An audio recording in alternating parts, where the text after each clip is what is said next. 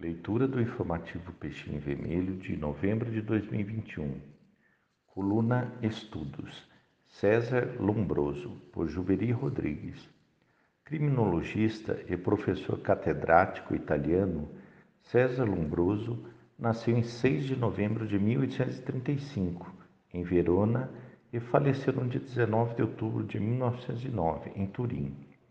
Estudou medicina em Pádua, Viena e Paris Durante o período da sua vida, foi médico militar.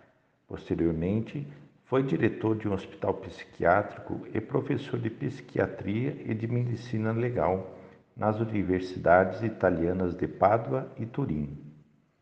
A sua obra mais famosa intitula-se L'Uomo Delinquente, de 1876.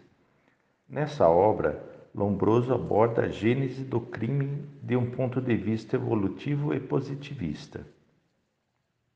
Para o efeito, estuda o crime e a prostituição entre os selvagens, chegando mesmo a examinar determinados comportamentos das plantas e dos animais. Estuda também a loucura moral e o crime infantil. Contudo, a, a parte mais importante da obra é consagrada ao estudo da anatomia patológica e da antropologia criminal.